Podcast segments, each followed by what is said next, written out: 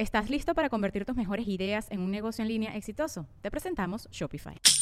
Tal vez no lo sabías, pero nuestro podcast More Than Mamis es un negocio. Y lo comenzamos, por supuesto, para desahogarnos y hablar sobre la maternidad, no para convertirnos en expertas de ventas y del e-commerce. Así que sí, necesitábamos ayuda para vender nuestro merch y poner en marcha nuestra tienda. Por eso estamos tan contentas de usar Shopify. Regístrate con tan solo un dólar por mes en shopify.com barra sonoro, todo en minúsculas. Ve a shopify.com barra sonoro para llevar tu negocio al siguiente nivel. Shopify.com barra sonoro. Ella, Marí. Él es Selección Calves. ¿Y de qué nos reiremos el día de hoy? De la 93 conquésima desde de los Oscars. Muy bien. Yo sé los números. Connector Media House y Whiplash Agency presenta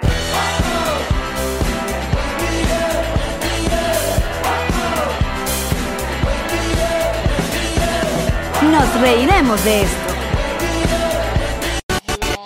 Nuestros patrocinantes son Diplomático, G&G Boutique. Envíos Pack Forward y todos ustedes que nos apoyan mes a mes en patreon.com slash nos reiremos de esto.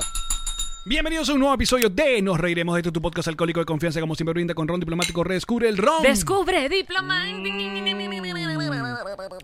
y que cuenta, como siempre, con su agencia digital Whiplash y con su servicio digital Sergio. Y con su Goldblum, Goldblum. Mira, Joel me, co- me corrige, nonagésimo tercera. Ay, por favor, Joel. Qué feo, Tú tan periodista. qué feo. Bienvenidos, muchachos, un episodio muy especial el día de hoy. Pero antes, ciertas cosas que hay que decir, porque, porque hay que decir ciertas cosas. Primero, ¿cómo está tu brazo? Mi brazo está muy bien, ¿cómo está Mi el tuyo? brazo también está muy Mira, bien. haz así. Eh, eh, uy. No, hazlo Ah, rápido. No, no. Ah. Porque es como cuando te Piqui, sacan, piqui, piqui, te piqui, sacan el, piqui, piqui, piqui. el gato.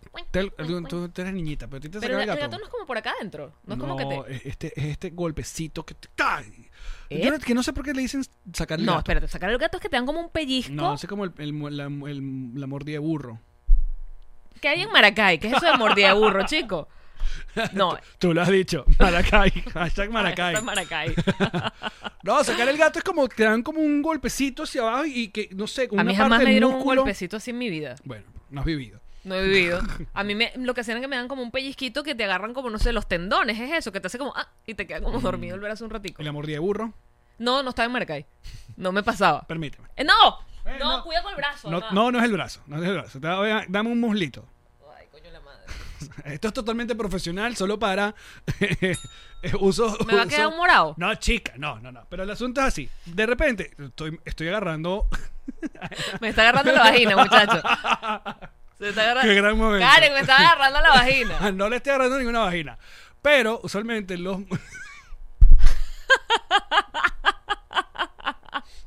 Qué fuerte esto. Usualmente te muerden aquí y te dicen, di cuatro marcas de cigarro, cuatro marcas de cigarro, cuatro marcas de cigarro. ¡Coño, tu cuatro mar- madre! cuarto- Belmont, Consul, Marlboro y Lucky Strike, coño, tu madre. ¡Auch! Joda. Ay, coño, la madre me ha quedado un morado. No, y mi cerebro buscando marcas, no joda, dime marcas, dime marcas, coño de tu madre. Ay, coño, No duele. Pero hay gente que lo hace más, mucho más duro. Y, ¿Y tú eso se que, llama ¡ah! mordisco burro? El mordisco del burro, claro, porque tú estás ahí, escoge, no, no puedes pensar. ¡Coño! ¡ah! Ok, pero definitivamente y ahora porque lo viví te puedo decir que el mordisco burro no es un saca de saca de gato, gato, no, es lo mismo. No es lo mismo. Bueno, Yamari y yo tenemos first shot. First shot, sí. Tu Pfizer y yo Moderna. Ajá. Y Moderna también duele el brazo. No, eh, siento en el, en el... Primero no sentí absolutamente nada. Muy buena mano en la, la Es que creo que no se siente realmente nada. bueno, pero siento, es como un, un cosito aquí. Es como un cosito ahí, que te recuerda, que te inyecta. Como un moradito. Sí. Como un morado interno. Entonces, por ejemplo, no me dolió en todo el día, pero al dormir quería voltearme de este lado y mm, no, no, no era tan cómodo. Pero no, nada grave. No, no es. ¿Has tenido fiebre, quebranto, vaina? Que todo el mundo dice que no, que... No, lo que tuve ayer, eh, fue ayer o anteayer, anteayer, que era, estaba lightheaded, que no encontrábamos cuál era la traducción para lo que yo estaba. Exacto. Y me dio somnolencia en la noche, tenía como, yo, sabes que yo me duermo como eso. así, como... Los odio, marico. Qué chimbo que me hagan memes y stickers chimbos, vale. Pónganlos ahora en, en Twitter. Mira, este, tú sabes que yo me duermo por lo general a las 10 de la noche. Bueno, me dormí a las 9. Mira, no nos vamos a extender porque tenemos un programa muy especial. sí, señor. Pero antes, queremos, coño, una, quiero comunicar una cosa sobre Connector Now. Ok. Ok. Yamari y Yo yo... te voy a dejar solo mientras tú haces estos ajustes, porque No. ya yo no sé qué cara poner. No, a ver, eh, Yamari y yo hemos, ya hemos vivido asuntos con, con canales de YouTube. Y la verdad, ya a estas alturas no nos queremos enganchar. Con... Se ha vivido full. Sí, se ha vivido full. Entonces no nos queremos enganchar con gente que, que bueno, que no sé, que la verdad no tiene, no tiene mucho oficio y se dedica a Estar enamorado es... Sí, a sabotear. Entonces, nuestros canales personales, tanto el de Yamari como el mío, no sé, están, están pasando por un, un proceso. Entonces yo dije, ¿sabes Que- qué? que cada it. vez que sacamos un canal, Verga, lo estrenamos así. Sí, pero bueno. Solo para informarles que Llama Intensa versión video vuelve a Connector Studio, a Connector Now. Muy bien, los viernes al La mediodía. niña pródiga vuelve a casa. Se fue dos episodios, regresa a Connector Studio. Alex dijo, vete, que si vuelves siempre fuiste mía. Y volviste. Sí, como que déjala, déjala libre. Muy bien. Entonces ya saben que a partir de este viernes los nuevos episodios y todos los episodios están en Connector Now. Solo que tienen que Now. Y la caleta regresa también a Connector Now los lunes en la noche. Entonces eso es todo lo que queríamos informar. Muchachos. Ajá, ahí está Pichu. Por favor, tú puedes mostrar rápidamente el coche de Pichu. Por favor. Porque aquí se le compró un coche necesario a Conan porque se operó. Y era un coche, un coche. Necesario, me encanta. Un coche, un coche tradicional. Pero de repente viene Jean-Marie. Ponlo aquí. en el- La Kiko del perro. La Kiko del perro. a ver. Si tú te vas a comprar un coche, yo me compro Moca con lo que- ajá, el sube. coche. Mira el coche de. Para aquellas personas que nos estén viendo en el canal de YouTube, a ver si quito esto. Quita- quita mi silla. Es un coche con doble piso y animal print por dentro. Mira, mira, mira. El Mira. animal print. ¡Qué fashion! ¡Qué moderno! Es demasiado hermoso ese perro. Muy bien. Bueno, dicho todo esto, hoy tenemos un programa muy especial, de verdad. Nos vamos a conectar con Los Ángeles, directamente con Los Ángeles, con un periodista que nos ha acompañado por años a través de la pantalla de CNN. Uno ha crecido con ese señor. La verdad que sí. Y es muy buena, muy buena onda. Eh, conoce nuestro podcast, increíblemente. y bueno, queremos hablar un poco porque este domingo será, se entregarán los premios Oscar. Y bueno, vamos a conectarnos con nada más y nada menos que Juan Carlos Arciniega está con nosotros. Directo desde Los Ángeles, supongo, ¿no? Los Ángeles. Los. Ángeles. Qué placer, qué privilegio, Juan Carlos, tenerte con nosotros. O sea, es como, somos demasiado fans. Porque claro, imagínate, uno siempre viéndote, tú tienes en CNN ya que si, no quiero decir Toda la vida. No quiero No, decir yo te voy a decir, yo te voy a decir, hagan las matemáticas por favor, porque ya me falla eso. En 1997. ¡Wow! Bueno, Desde que era muy chiquita, Ustedes no habían nacido. desde que era muy bebecita, No, Juan Carlos, muy, no. muy Tú no habías nacido ya, Gracias, gracias. La que te ha dado Hernandeja. Bueno, chicos, Juan Carlos Arciniega, obviamente eh, periodista de la cadena CNN y por años eh, hizo esta maravilla de programa llamado Ojo Crítico, que bueno, que sigue siendo tu marca y será tu marca para, para el resto de tu vida, Juan Carlos. Sí, es un programa que quise mucho. Yo, yo lo armé solito. Bueno, me fui con un camarógrafo en Atlanta, vivía en esa época, trabajé con una editora y con un editor y montamos un piloto y se lo mostré a mi jefa y le gustó, dijo, listo, há- hágalo. Y yo dije, ya, media hora, así como si nada, dele. Y, y sí, mira, a mí me, es lo más, como lo, lo que más me siento orgulloso de haber hecho en, en mi carrera, por haber creado un espacio que, algo que a mí me dice la gente hasta el día de hoy, es que cuando yo era chiquito vi tu programa y me hiciste querer el cine. Es que ese programa me enseñó cosas que yo no sabía del cine o me hizo sentir curioso por conocer el trabajo de tal director o aquel. Eso para mí es pues, la mejor recompensa, ¿no? En aquella época no había redes sociales, no había cómo comunicarse con la gente. Aún así yo les hacía escribir a un email y me escribían cartas y trataba de responderles a todos. Pero sí, sí es, es una de las épocas más bonitas que, Porque además creo que, creo que lo que lograste de, de- en, en diferencia a otros espacios de, de- de espectáculos de cine es que no te quedabas en la parte eh, superficial, sino que ibas a eso, ibas un poco al conocimiento del director, o bueno, lo haces todavía, o sea, tú vas como, tú profundizas en el tema que perfectamente lo dices, sin el internet, Claro. solamente contabas prácticamente con personas que se tomaran ese trabajo periodístico de echarme el cuento porque no podías googlear y que de qué película hizo.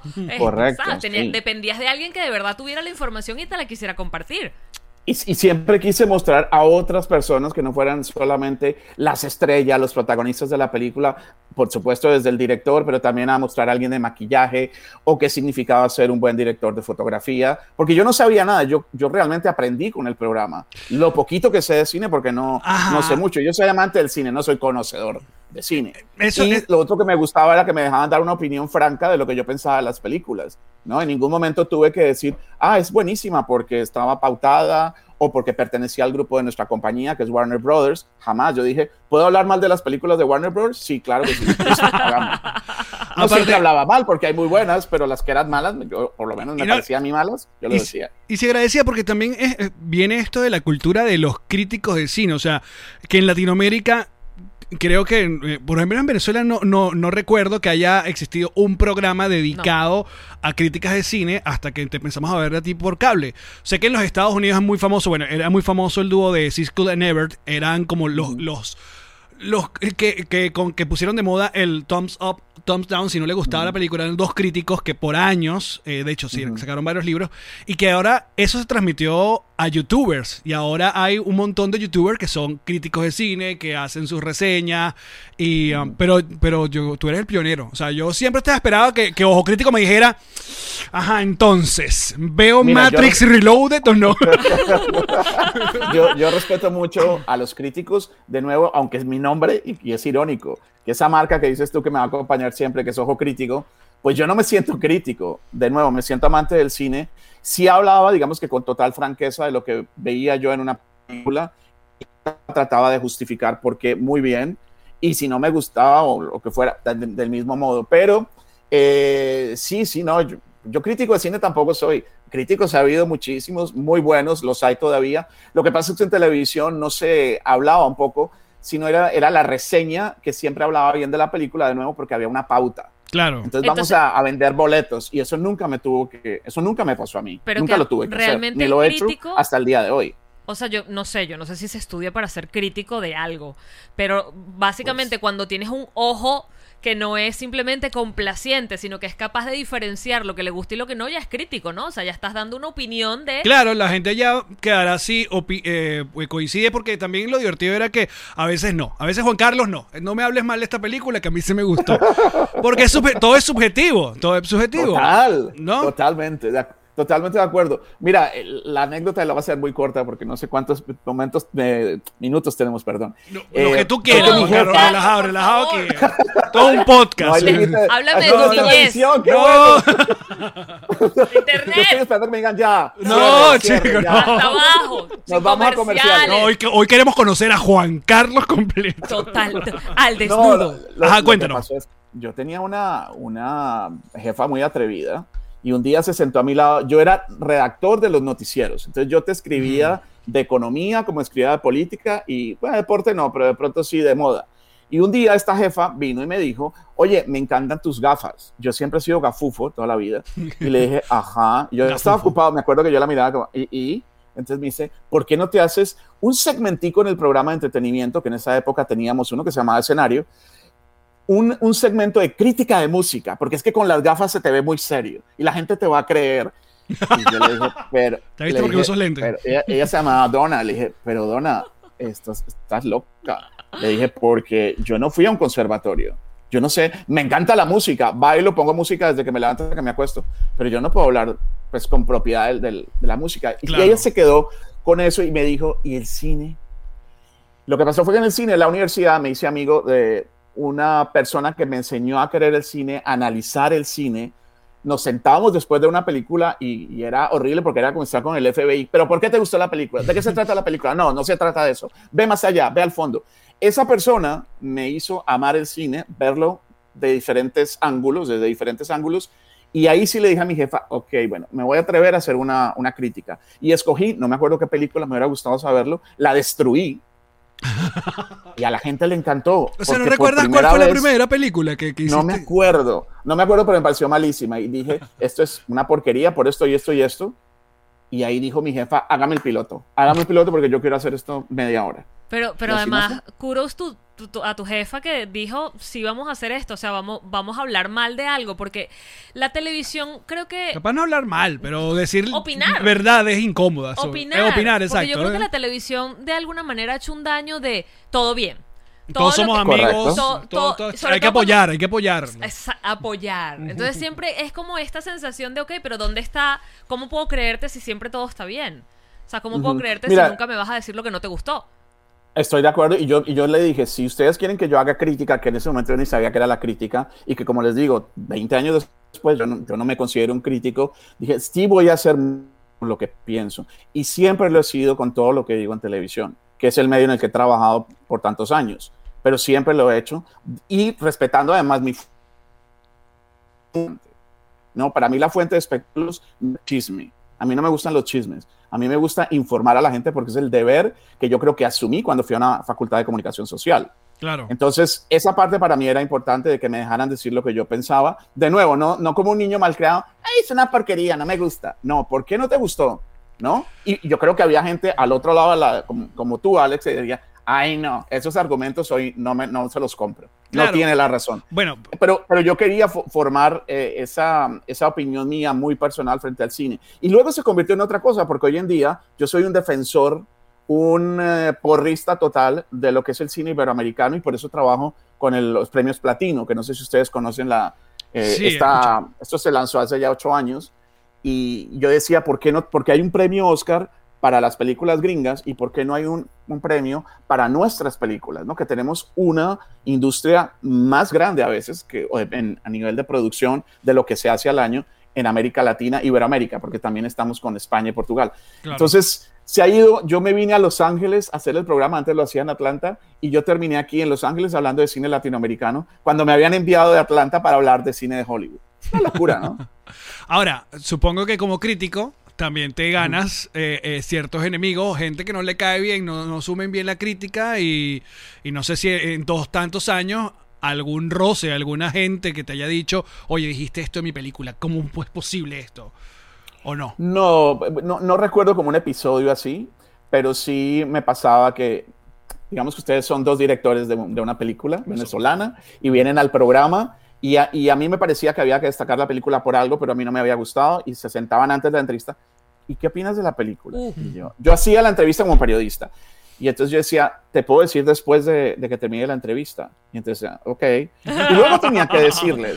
No, no se trataba de una crítica constructiva, pero también, te- de nuevo, yo tenía que ser consecuente con lo que siempre he dicho. Claro. Quiero ser honesto y quiero expresar mi opinión muy personal, como dices tú, muy subjetiva de lo que pienso una película. Eso, eso me parece muy incómodo. O cuando una vez un, un director mm, muy importante mexicano me invitó a su casa a ver casi el último corte de su película que iba a concursar en Cannes y se sentó a mi lado a verla para que yo le dijera si había algo que no me, que no me gustaba. Y tú, que la película.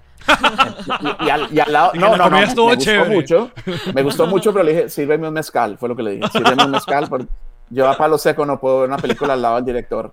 De Un director Claro. aclamado en Cannes, ¿no? Entonces, Pero, pero, pero... pero ven acá, porque además yo me imagino que ahora ya, o sea, tu, tu, a ver, tu experiencia y tu recorrido te preceden, pero en algún momento cuando eras eso, el, bueno, mira, yo tengo esta sección que se está empezando a hacer donde uno habla del cine y habla de verdad del cine, Y donde te ve todo el continente. Ajá, nada más. Te, te, te pasaba que como que no accedías de pronto a ciertos directores, ciertas actrices o actores que decían, no, yo no voy a hablar con él porque no, o sea, no, no sé qué va a decir en mi película, no me conviene, no, no, no estoy Porque es muy antipático con las películas. No, Jean-Marie, esa, esa lucha la, te- la tengo hasta el día de hoy.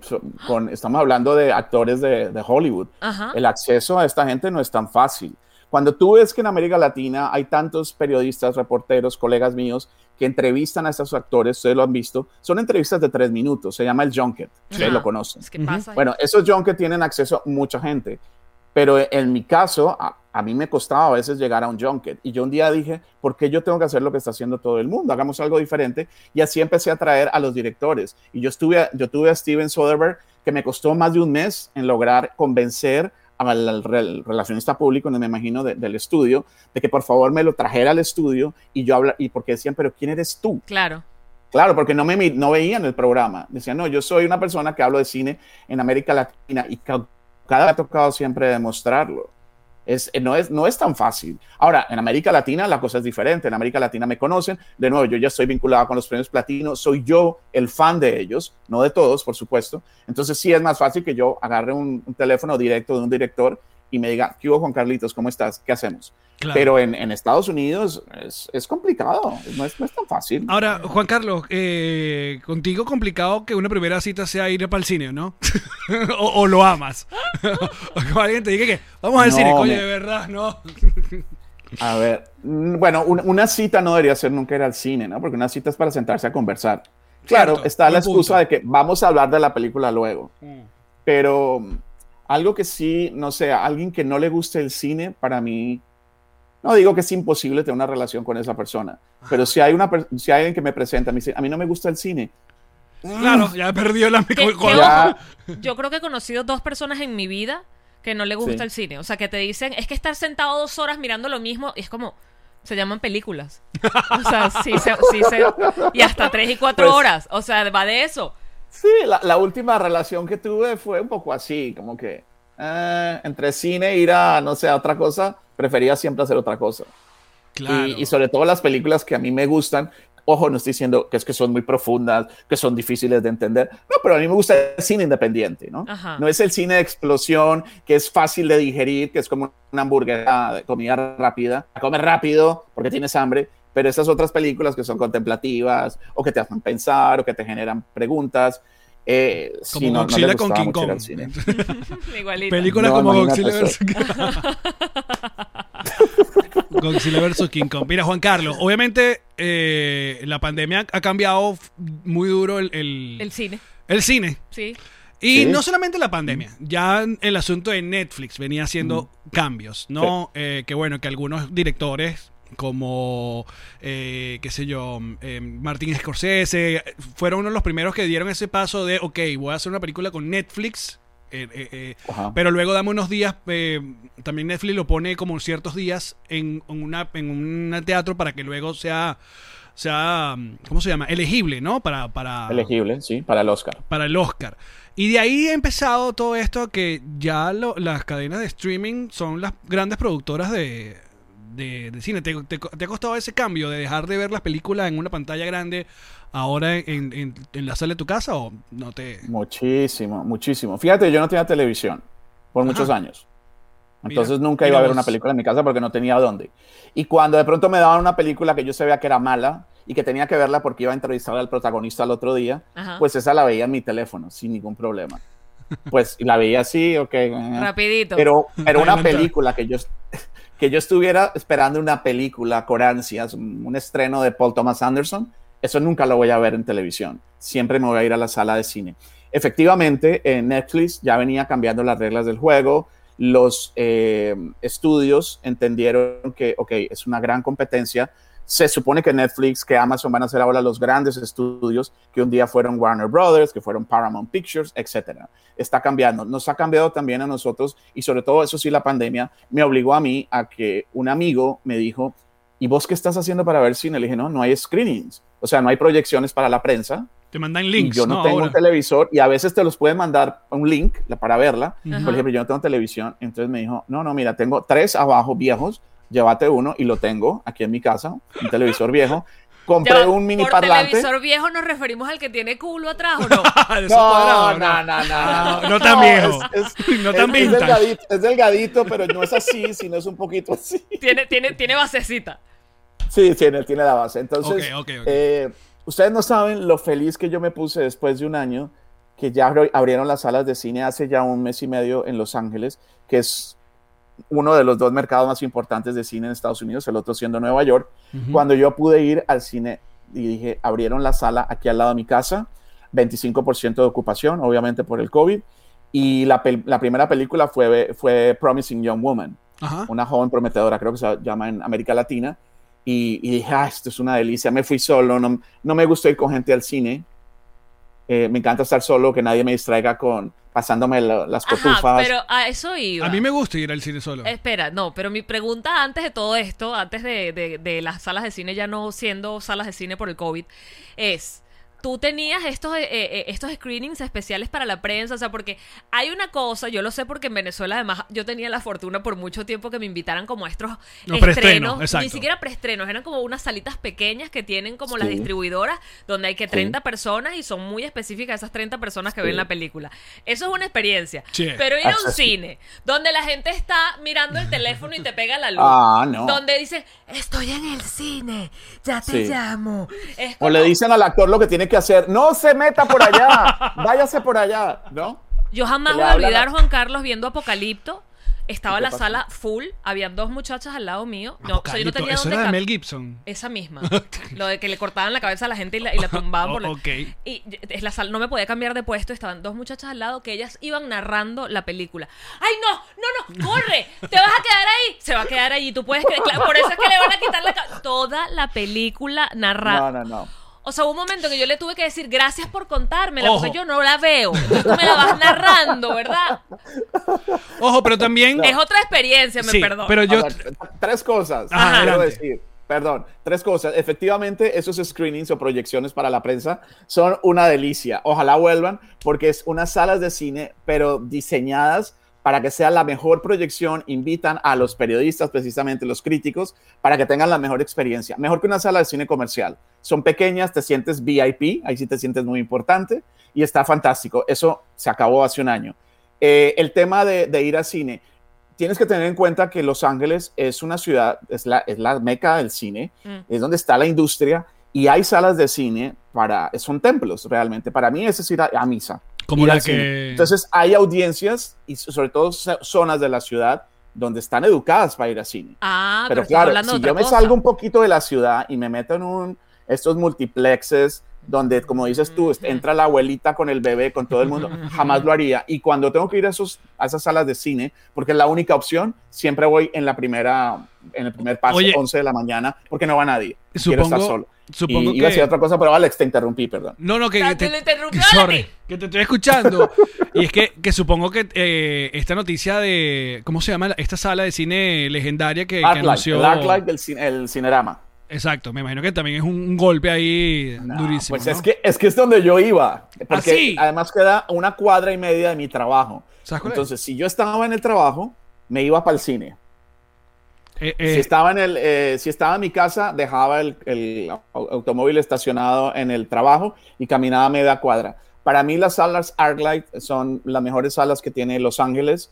El Cinerama es una experiencia brutal porque es una, como lo indica el nombre, pues es una, ahí se, se hacían proyecciones en 70 eh, milímetros que ya no se hacen y bueno, Quentin Tarantino hizo una, eh, o sea, hacen la conversión, pero es la pantalla es así como Este. curva, enorme, Ajá. parece un planetario. Ajá, parece un planetario.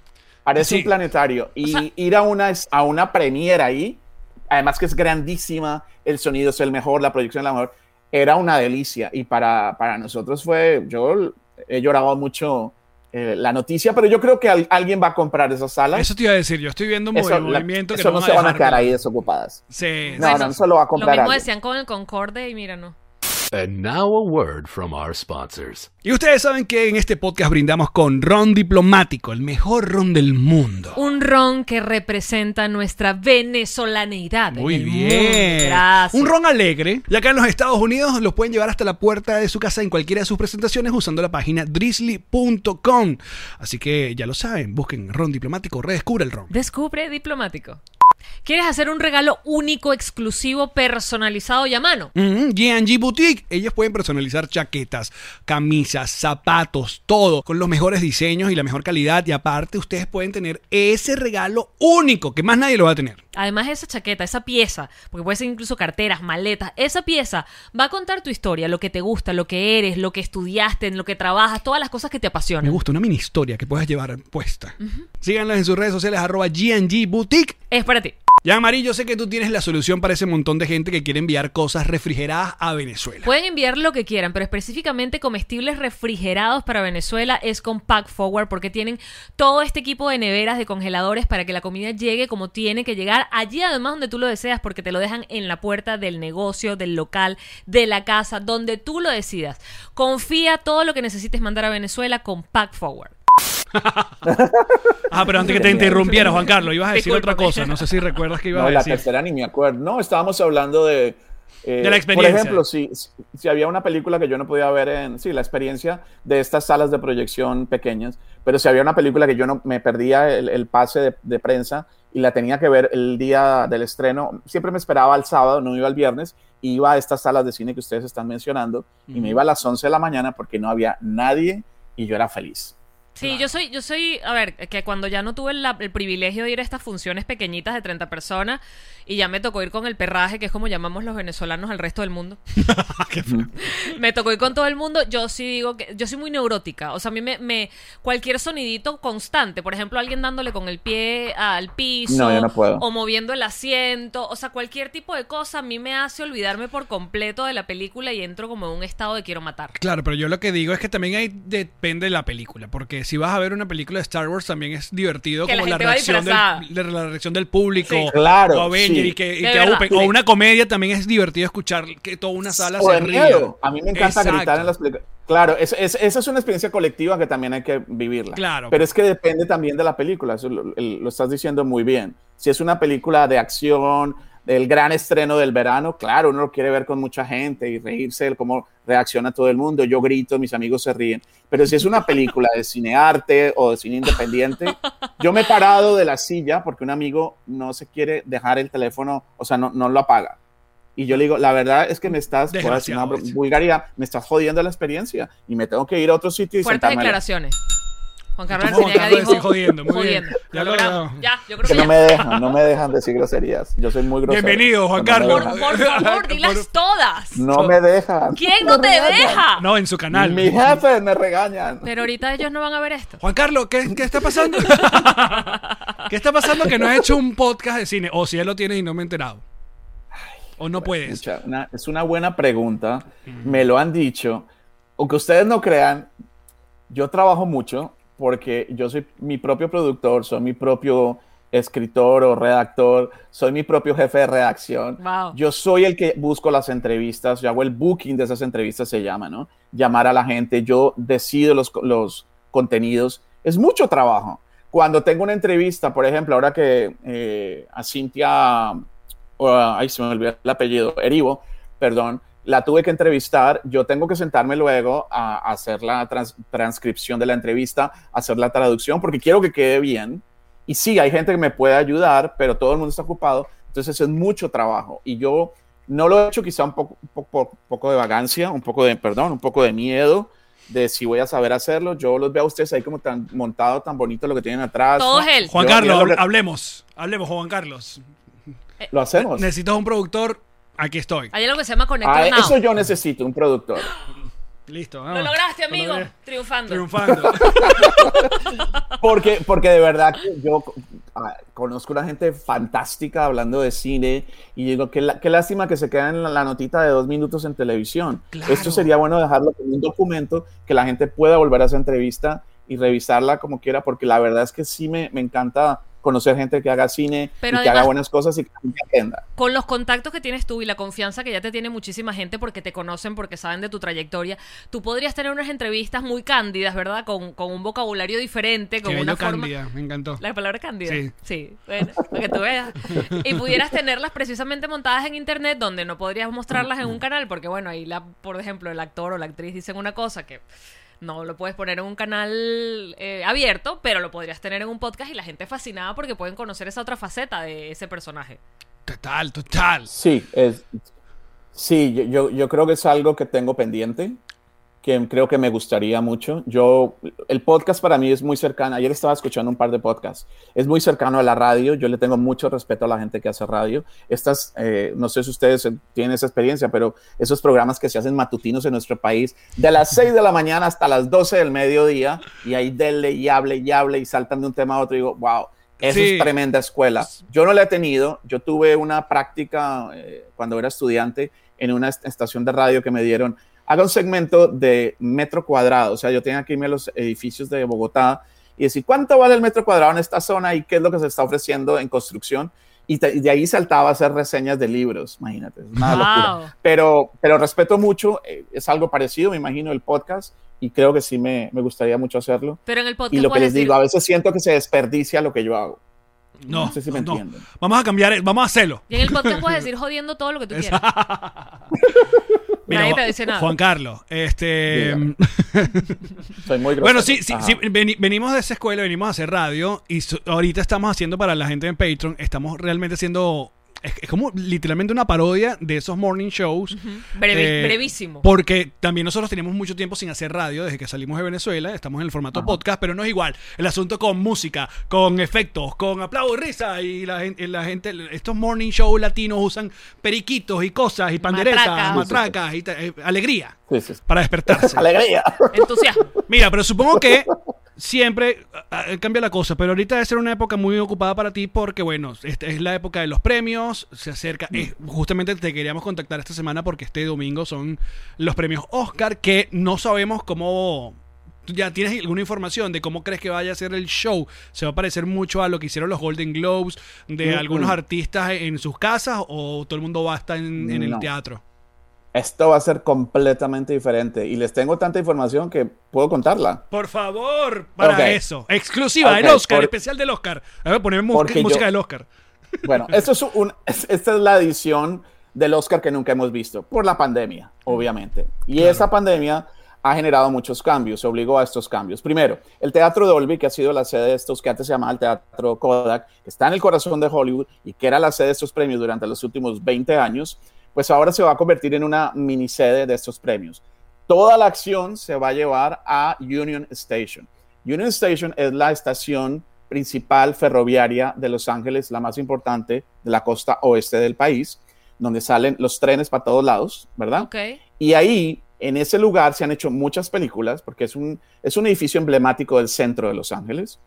Y se han hecho películas, se han hecho algo, algunas series de televisión, también se han grabado allí. Entonces, lo que yo tengo entendido es que, bueno, hay que tener en cuenta que uno de los productores de la gala por primera vez es Steven Soderbergh, este gran director que yo admiro Mm. Claro. muchísimo. Y él dijo, yo quiero una experiencia cinematográfica para los que vayan a ver el Oscar. ¿Qué significa esto? Primero van a grabar como si fuera cine en 24 cuadros por segundo y no 30, que es lo lógico para televisión. Eh, yo no sé si eso se va a poder traducir muy bien en una pantalla de televisión, si vamos a ver eso, pero va a cambiar el hecho de que, por ejemplo, se va a filmar como cine. Entonces, puede, la, la cámara puede ser que esté aquí, sobre el hombro de la persona que hay dos personas hablando. O sea, no va a ser la cámara estática de gente que está sentada en su silla aburrida, sino esto se va a mover por todos lados. Va a ser en esta estación de tren. Creo que no va a ser en el lobby, que es muy lindo y es el que aparece en las películas. Va a ser como en los, en los jardines o en los patios que están dentro de, de este edificio que es enorme.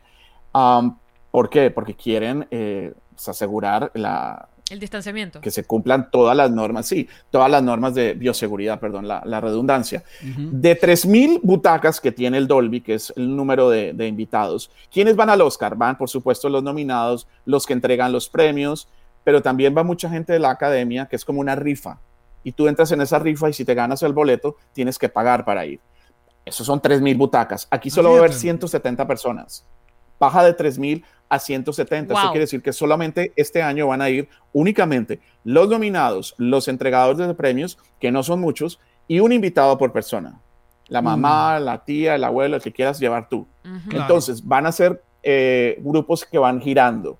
Un poco parecido al Grammy, si ustedes vieron, Sí. la parte que, que los tenían como, que parecía como una quinceañera. sí, era como una boda Lo afuera. vieron, unas mesas con unos Exacto, un manteles sí. horribles. Ajá, ajá. Bueno, yo espero que ellos no hagan esto, pero sí van a ser grupos donde si yo estoy nominado, yo me voy a sentar ahí, me van a, y ya les voy a decir qué va a pasar con, con eso. Eh, me van a nombrar y no gané, bueno, entonces me voy y entra otra persona y va a ocupar. Entonces van Mm, ya. dejando, es una puerta giratoria donde entran y salen. El tema de bioseguridad, por ejemplo, sé que el, el grupo de, el equipo mejor de la película chilena, que es un documental que está nominado de la gente topo, ya llegaron ayer a Los Ángeles y los tienen encerrados en el hotel. No pueden salir. Les están haciendo pruebas PCR todos los días, ¿no? Para asegurarse que no tengan COVID. Me imagino que los que están vacunados pues tienen otro, otro nivel y solo pueden salir del hotel para ir al ensayo o a ver cómo va a ser la situación y luego se devuelven al hotel. Eso lo están haciendo con, porque lo dijeron ellos en, en Instagram, pero me contaron hoy que lo están haciendo con equipos periodísticos. La alfombra roja también va a ser una mini alfombra roja. A mí no me gusta cubrir el Oscar desde hace muchos años, y si quieren les cuento por qué después. Por favor. Pero esta vez, pues porque es, porque es un corral de gallinas. Nos meten a todos en un corral, no podemos ni hacer así porque no hay espacio. Tenemos que trabajar bajo muchas horas porque hay un momento en que cierran la alfombra y no entra nadie. Si no llegaste a tu puesto, no te dejan entrar luego. Empieza la ceremonia de transmisión de la alfombra roja. Eh, es una cosa muy elitista, realmente, porque yo soy Brad Pitt y yo veo que allá está la televisión de Venezuela, tal estación, ¿verdad? Y yo como Brad Pitt quisiera, porque lo estoy llamando, ven, ven, pero es el relacionista público de Brad Pitt que se mira así y van leyendo, este no, este no, este no, este sí porque es tal cadena importante, la BBC, este no, este no. Entonces, lograr traer a alguien también es un complique. Como les digo, hay que estar parados muchas horas, estamos apretados todos, hacinados. En esta ocasión, por el COVID, no va a ser así. Van a ser invitadas muy pocos periodistas que pertenecen a las cadenas que van a transmitir la ceremonia a nivel mundial. Es decir, Movistar de España va a estar allá, eh, Canal Plus de Francia, TNT por Latinoamérica van a estar allá, pero las otras cadenas CNN no vamos a estar porque nosotros no transmitimos la ceremonia. Claro. Entonces yo no voy a estar esta vez en la alfombra roja, gracias a Dios. Pero la era puedo ver. gente. Pero fíjate, es que lo que pasa es que cuando tú dices que, que- y cuentas eso, que mucha gente no sabe lo que hay detrás, lo que es el trabajo del periodista en la alfombra roja, porque lo que tú ves es todo glama, todo glamuroso, todo bonito, uno Todo piensa bello. que debe ser una experiencia increíble y al, y al mismo tiempo no lo es. Aparte, que supongo que los primeros años sí era divertido, pero Por luego... No, no, no. Qué, qué bueno que lo dices porque sí, yo no quiero sonar aquí como engreído o no sé, soberbio. No, yo no voy a olvidar la primera vez que yo cubrí la alfombra roja del premio Oscar. Estar reunido de tanta gente famosa que admiraras o no, pero era gente conocida alrededor del mundo, todos ah, también en un solo sitio. Claro. Eso, me acuerdo que la pareja en ese momento de moda era Tom Cruise y Nicole Kidman. Nada y yo más. adoraba a Nicole Kidman. Entonces yo me moría por verlos a los dos y mm, se hicieron a un lado de la alfombra roja. Antes estaban teniendo como una conversación de, de- de pareja y yo, yo viendo todo eso así. De desde donde estaba. cientología. Sí, seguramente la estaba convenciendo y él decía que no, No quiero, existe Dios. que no me interesa. no existe Dios, Esta, Nicole. esta, esta noche te... bueno, en fin, no nos vamos a, no nos vamos a meter No, con no, eso, no, hay que- es hay bueno, que respetar. Así es, Hay que así es, respetar. importante. Hay que respetar los credos. Sacó lo peor de Juan Carlos, Bueno, me encanta. eh, sí, sí, ya veo. ¿Qué tal que Para eso- yo para eso es este Menos podcast, Juan Carlos. Yo tengo Si eso. yo estuviera bebiendo alcohol, yo sería otro. pero Para la próxima, cuando vengas a Miami, nos avisas y beberemos. Borracho, voy borracho. Claro. Bueno, eh, entonces, bueno, la alfombra roja va a ser en, en Union Station, en esta estación de tren. Va a ser muy pequeña. Van a estar estas cadenas muy pocas. No hay eh, host. Y dime. Siguen con el formato de que no van a tener host. Sí, no, no hay Este año no, no, no tienen, no tienen host. Anunciaron como unos 10 presentadores, que me parece muy poco. Dicen que van a no- tener dos más. Eh, ahora este año las canciones de nominadas no se van a presentar dentro de la ceremonia, Hmm. sino en una ceremonia previa, una hora y media antes del Oscar. Entonces Laura Pausini va a cantar su canción completita, que eso por lo general no pasa, porque por el tiempo tienen que hacer una versión de un minuto y medio. Claro. Entonces aquí va a poder cantar su canción tres minutos, lo que dure. Eh, va- se va a alargar un poco todo. Eh, se va a mostrar algo de lo que es el Museo de la Academia, que es nuevo, que todavía no se ha abierto al público, creo que va a ser en, en el otoño, en septiembre más o menos, pero ya creo que van a cantar algunas de, estas canciones. Supongo que en el Teatro Dolby también será el escenario para alguna de las canciones o algún número que nos vayan a sorprender durante la ceremonia. Ah, pero supuestamente sí, va a ser una experiencia cinematográfica. Vamos a ver si les resulta. Yo lo que creo es que la, la ceremonia del Oscar no la va a ver nadie, porque ya se demostró este año por lo que haya sido la pandemia y porque realmente han venido en, de capa caída estas, estas eh, galas. Ya el, el Globo de Oro, el ah, Grammy, Sí, estuvo grave. ¿no? tuvieron un descenso de 50 o 60% en niveles de audiencia frente a las del año pasado y antepasado. Y Entonces, no paso- creo que el, que el Oscar vaya a ser diferente y sobre todo en un año en que no hay una película así como mega producción, Eso es a Black. Panther, Ujú. Titanic, o Titanic que siempre es el ejemplo que siempre se ha dado de que invita a un público masivo a ver la ceremonia. Y ahora Claro. todo el mundo la ve después, tú sabes, los pedacitos en el Twitter, las historias que subes tú en el Instagram, así es que la gente hoy se da o sigue las premiaciones. Ahora, antes de hacer la quiniela, porque queremos conocer tu quiniela, de este, de este año, que para eso también eh, eh, te hemos contactado. Tengo algunas preguntas de, de ocasiones de, de críticas anteriores. ¿Tú alguna vez has, eh, has tenido una crítica que hayas puesto como una película que no te haya gustado y que luego haya sido un mega hit o que con el tiempo hayas cambiado de opinión? Se esa película se convirtió con el tiempo en, no sé, en una película de culto o que la gente te recuerde, ah, ¿tú te acuerdas cuando dijiste que esta, esta película era mala? Y ahora mira, ahora a la gente sí le gusta. Porque hay muchos casos de películas que son así, que cuando salieron... Mira, yo no Mm. soy crítica, pero me pasó con, con la A ver. cosa esta, que, ¿cómo era que se llamaba? La, la- la coreana, la Parásito. Parasite. Exacto. O sea, yo la vi y yo estaba como que no, vale, no puedo creerlo. Y la ganadora del Oscar absoluta. Y yo dije, ah, bueno, pero igual yo no sé de lo que estoy diciendo, pues entonces no pasa no te nada. gustó, pues, y ya. No, a mí no me gustó. Eh. Mira, Parasite a mí me gustó muchísimo. No para mejor película del año. Pero el problema de Parasite es cuando la ves la segunda vez, ya como que pierde todo el encanto. Claro, sí. Las películas que yo creo que deberían ser eh, películas del año son películas que tú puedes ver 10 veces y vas a encontrar algo diferente Me y te va a encantar. Por ejemplo, Gran eh, a- yo les voy a les voy a invertir el- lo que me están preguntando porque tal vez no me ha pasado que ay yo siempre dije que esa película era mala y hoy la adoro no me ha pasado que siempre te- he tenido que pelear por una película y que la gente eh, Ah, pues la, la rechaza y les voy a hacer un caso, un caso particular The Hard Locker The Hard Locker que es la película de Catherine Bigelow Ajá, por la la cual ella ganó el de primer Oscar de- del señor Cameron Exactamente. Exacto. Y que estaba compitiendo con el señor Cameron con una película pequeñita que se llamaba Avatar. Chiquita, Sí, chiquita. que, Ah, que, desmantelaba una bomba, era una... eh, Sí, Sí, entonces- exacto. Entonces, yo, cuando yo vi esa película, dije, miércoles, qué película tan buena. Pero a mi alrededor nadie me decía, "Ay, una película de, de la guerra de, no sé si era Afganistán, dónde era, pero de la guerra, ay, nada que ver. Y, y a medida que pasaban los meses, decían, no, no, esta- es una maravilla. No hay nada en el año que me ha generado esta emoción ver esa película. Logré que trajeran a la directora, esas entrevistas que le digo que no son fáciles de, me la traje al estudio. Luego se convierte en la primera mujer en ganar un Oscar por dirección y que su película se lleva mejor eh, película frente a Avatar. Eso sí me ha pasado y que yo peleo y que digo al final, "Ah, Ahí está, Juan. Carlos llega a la oficina No y que, tenía "Ah, razón". ya No, vieron, Juan Carlos, que- pendejos. quítame, quítame, esta, quítame esta pajita que Se tengo en el hombro. dije. Quítame esta pajita que Ahora, tengo en el hombro. otra pregunta interesante. Peor película que haya ganado un Oscar como mejor Según tu película. criterio. Según tu criterio. Porque creo que la más famosa, la que más la gente eh, Ah, habla sí, ya es, tengo. es. Crash. Todo el mundo habla que Ay, Crash. a, a mí me encantó Crash. Bueno, pero Me- siempre veo que fascinó, aparece en los Crash. tops que es como la peor película que haya ganado Ajá, mejor ¿cuál es la película. tuya? Exacto. No, la, la- The Green Book. The Green Book. The Green Book. ¿No la vieron? Con Sí, Viggo la vi. Mortensen. Sí, sí, sí. Sí. De racismo, que es el tipo que le conducía a este hombre que tocaba el violín o el piano. Era el Piano, El pianista, piano. un pianista. ¿no? Una película, por favor, mejor película, nada que ver. Para mí es uno de los grandes. Se, favorita. No, no, no. Se descacharon, como decimos en Colombia, los de la academia. Sí, bueno, también hay eh, eh, años que ganó unas películas contra otras que se convierten en, en realmente importantes. Por ejemplo, la- Tarantino nunca ha ganado. Que eh, me parece una ofensa. Total, como mejor, Mejor película. película, sí.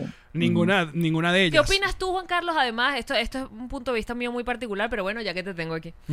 Ah, ¿Qué opinas tú de estos Oscar que le dan a niñitos? O sea, estos Oscar que le entregan a niños y que son unas actuaciones infantiles, pues, o sea, son- pueden ser muy buenas, pero de nuevo estás hablando de, creo que la más joven fue la que ahora es una ex woman, ex, ex-men. Ah, Juno. Eh, No, en- Ana...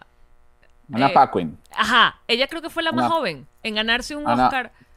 Cre- creo que sí. ¿Ves? Es- ahí es cuando a mí me falla la memoria, porque yo soy Era malísimo muy para, esas, chiquita. para Era- esos datos. Sí, claro, que era fue muy por el chiquita. piano, por Mira, lección ¿sabes de qué piano. una cosa? Yo creo, yo creo que muchas veces la gente dice, no, pues no merece el Oscar porque la gente quiere a veces premiar la carrera de, una, de un actor, ¿verdad?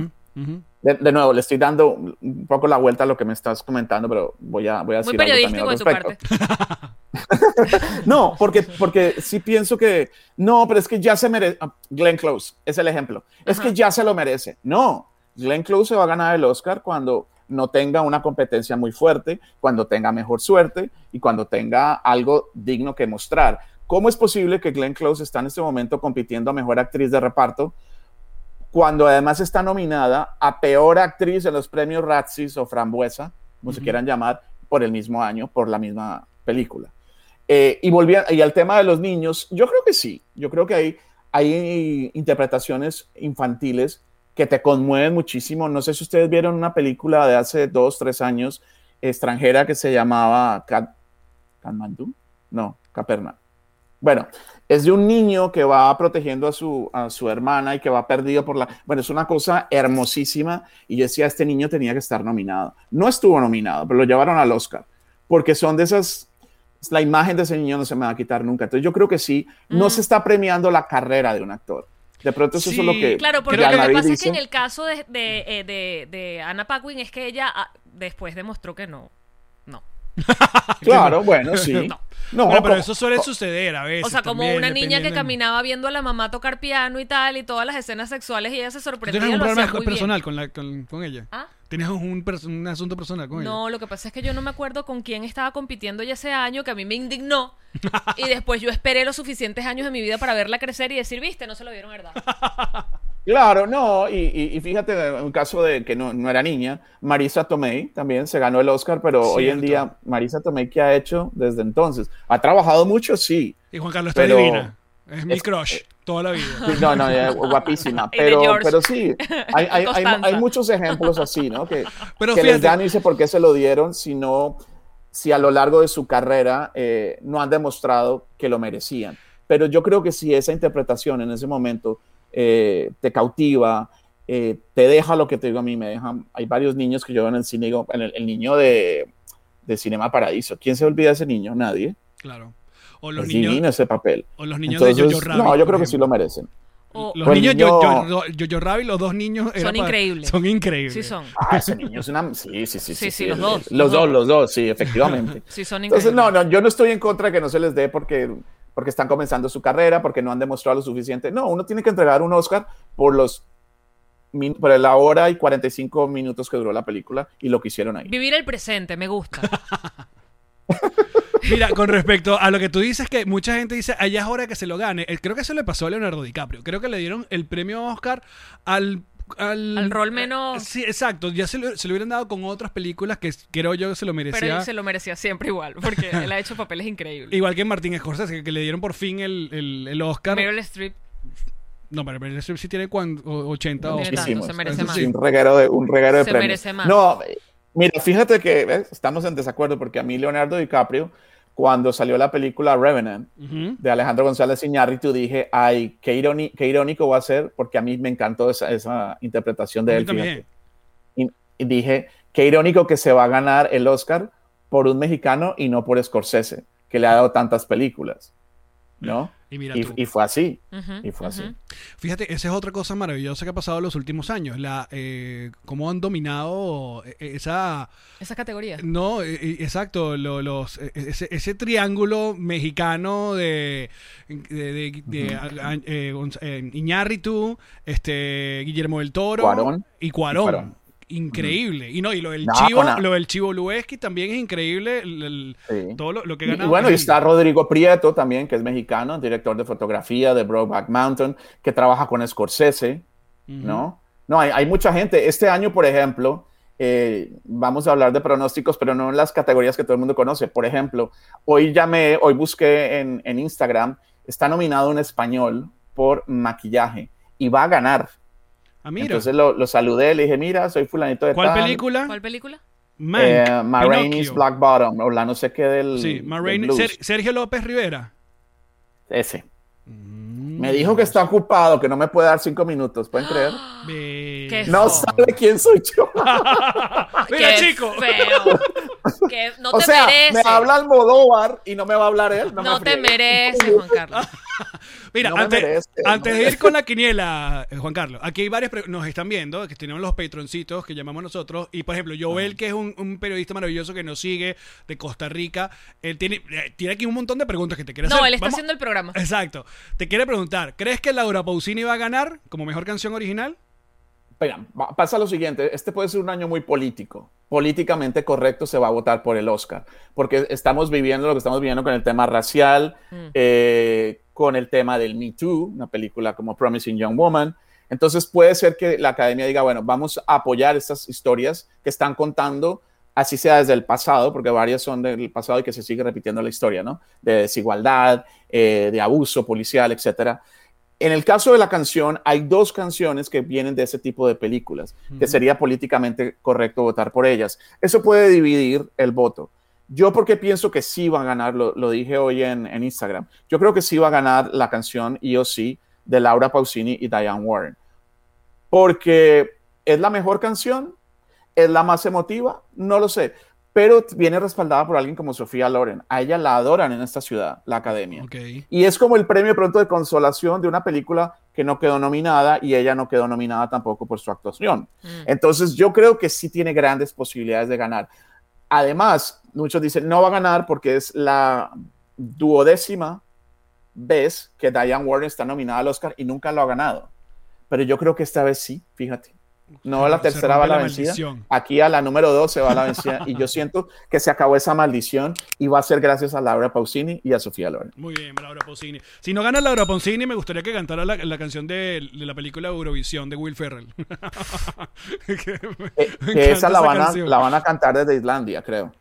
Juan Carlos, muchísimas gracias por acompañarnos. Estuvo increíble conversar contigo. Va- queremos seguir contigo un rato más en nuestro Patreon, patreon.com slash nos reiremos de esto para que nos cuentes tu quiniela sobre el Oscar. Así que te quedas con nosotros un rato más. Gracias. Pero cómo no me voy a quedar con ustedes. Eh, Ha sido una experiencia muy divertida. Me encantó la dinámica y además ustedes me van a ayudar a hacer mi podcast. Ya. ¡Listo! Vamos a seguimos en el podcast, muchachos. Gracias por acompañarnos. Ya seguimos.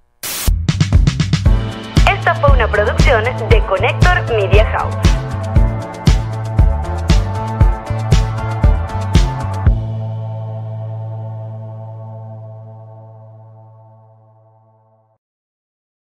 What's up, friends, and welcome to IE and Friends, the podcast where we give relationship advice, talk Latino pop culture, and keep you entertained with laughs. Join us for a heart to heart chat about love and life. IE and Friends, the podcast that's like chilling with your best amigos. IE and Friends is available wherever you listen to podcasts. ¿Estás listo para convertir tus mejores ideas en un negocio en línea exitoso? Te presentamos Shopify. Tal vez no lo sabías, pero nuestro podcast More Than Mamis es un negocio y lo empezamos por supuesto para desahogarnos y hablar sobre la maternidad, no para convertirnos en expertas de ventas y del e-commerce. Así que sí, necesitábamos ayuda para vender nuestro merch y poner en marcha nuestra tienda. ¿Y cómo suena con Shopify? Llegó otra venta. Shopify es la plataforma de comercio que está revolucionando millones de negocios en todo el mundo. Ya seas un emprendedor desde tu casa o desde donde sea, Shopify es la única herramienta que necesitas para iniciar, administrar y hacer crecer tu negocio sin dificultades. Con Shopify puedo gestionar pedidos, envíos y pagos desde cualquier lugar, brindándote toda la información y estadísticas de tus ventas al detalle. Regístrate para un periodo de prueba con tan solo un dólar al mes en shopify.com barra sonoro, todo en minúsculas. Ve a shopify.com barra sonoro para llevar tu negocio al siguiente nivel. Shopify.com barra sonoro.